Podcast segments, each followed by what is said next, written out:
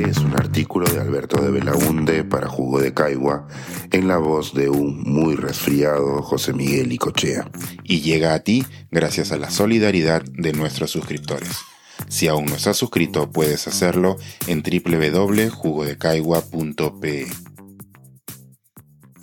Chabuca, Susana y siete jóvenes. ¿Es posible sentir esperanza por el futuro del Perú? En una entrevista de 1982, el periodista César Hildebrand le preguntó a nuestra cantautora Chabuca Granda qué era para ella ser peruana. La compositora de La Flor de la Canela respondió, abro comillas, bueno, ahora es un sufrimiento, te lo digo en serio. Y si sigo hablando, no me dejes hablar mucho, te diré que ser peruana es tener una angina, como la que tengo, es tener algo malo y crónico un dolor de siempre. ¿Qué es ser peruano? De repente no es creer. Cierro comillas. Casi 40 años después, la periodista Gabriela Machuca le hizo la misma pregunta a nuestra cantautora Susana Vaca, quien respondió, abro comillas, ser peruana para mí significa formar parte de un mundo único. Mi país tiene los paladares más gustosos debido a la mejor gastronomía. También tiene una de las riquezas más grandes en cuanto a patrimonio monumental.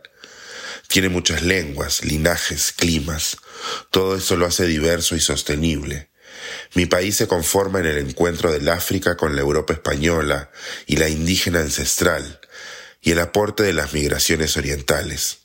Pero a veces mi país, para no ser tan maravilloso, ensaya para ser excluyente, injusto y poco solidario.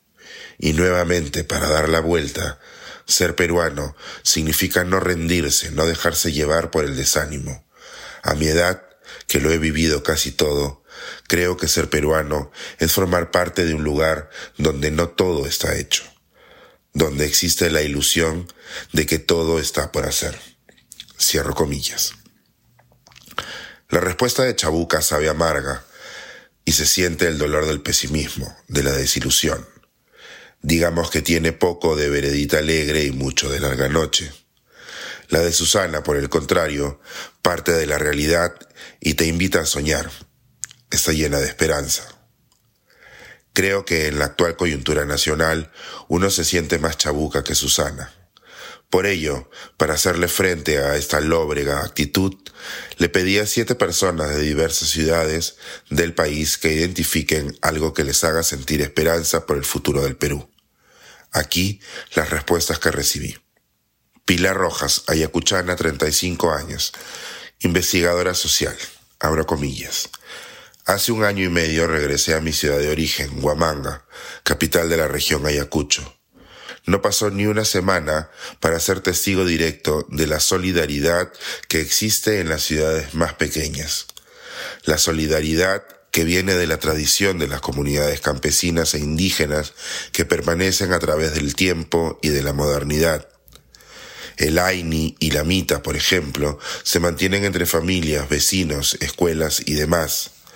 Este lazo invisible que te permite conocer y confiar en el otro, otra, y por tanto establecer un diálogo, aún entre diferentes, porque también hay que reconocer que en esta parte del Perú la homofobia y transfobia están muy arraigadas. Esto es lo que me permite creer y seguir apostando por mi país. Cierro comillas.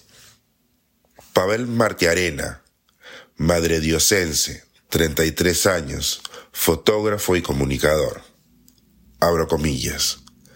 Siento esperanza cuando salgo de las ciudades y redescubro que en muchas zonas rurales de los Andes y la selva, a pesar de todas sus limitaciones, le tienen un gran respeto a la tierra, ese pedazo de suelo que heredaron de sus antepasados y que llamamos Perú.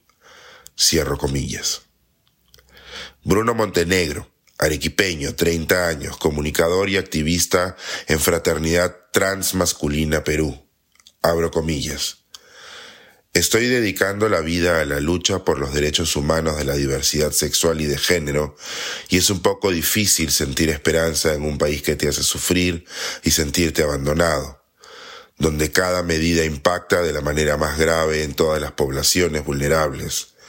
puedo decir que lo único que me hace sentir esperanza por el futuro es mi gente, mis amigues trans. Muchos nos estamos organizando y haciendo visibles e involucrándonos en luchas sociales con la esperanza de dejar de emigrar a otros países y encontrar en el Perú un lugar donde vivir dignamente y sentirnos libres, válidos, escuchados y ser felices. Cierro comillas. Manuel Antonio Monteagudo, limeño franco-peruano, 30 años, cineasta, abro comillas. Algo que a diario me llena de esperanza con el Perú es el talento y la fuerza creativa de sus artistas en todas las regiones del país. El arte es una respuesta poderosa a la desesperanza y el nihilismo, y estoy seguro de que esa voluntad de crear, ese impulso de la vida que veo en nuestra comunidad, pueden desembocar en nuevos relatos que nos unan y nos hagan vislumbrar sueños en común. Un país sin voluntad de soñar y de narrar es un país sin futuro. Siguiendo ese principio, creo que el Perú es un país que está entreviendo un futuro muy rico, que ve más allá de la mediocridad del presente. Cierro comillas. Britney Villacorta, Ucayalina, 20 años, estudiante de psicología y de criminología y criminalística activista feminista y LGBTI. A mí, lo que me da esperanza es la juventud, el trabajo de los jóvenes a través del activismo, Muchos chicos están empezando el activismo a los 15 años sobre políticas de juventudes, derechos de las mujeres, derechos LGBTI, protección de pueblos indígenas, cuidado del medio ambiente. Una característica en esos jóvenes es la unidad, a través de los colectivos o movimientos y en la organización de eventos por fechas importantes como el 8 de marzo, Día Internacional de la Mujer, o el 28 de junio, Día del Orgullo. La tecnología está ayudando mucho en esas tareas de incidencia. El Perú te está yendo a un ritmo un poco lento, pero el cambio va a ser necesario. El activismo representa esa esperanza. Cierro comillas. Alain Espinosa, arequipeño, 27 años, escritor y docente universitario, abro comillas. Me da esperanza la oportunidad de cambio que puedo generar esta crisis. Cometemos errores gravísimos que nos cuestan lo indecible, pero aprendemos y nos apartamos plenamente de tiranos opresores. Fujimori, Castillo, ¿qué más da? Ya hemos sufrido lo suficiente. Conocemos la verdad, el camino. Entonces nos percatamos de que hay tantas formas de ver el mundo como seres que lo habitan. Es ahí que como quienes descubren el fuego, nos comunicamos del diálogo nace un progreso mayor, sin violencia, sin armas. Ya no somos indiferentes.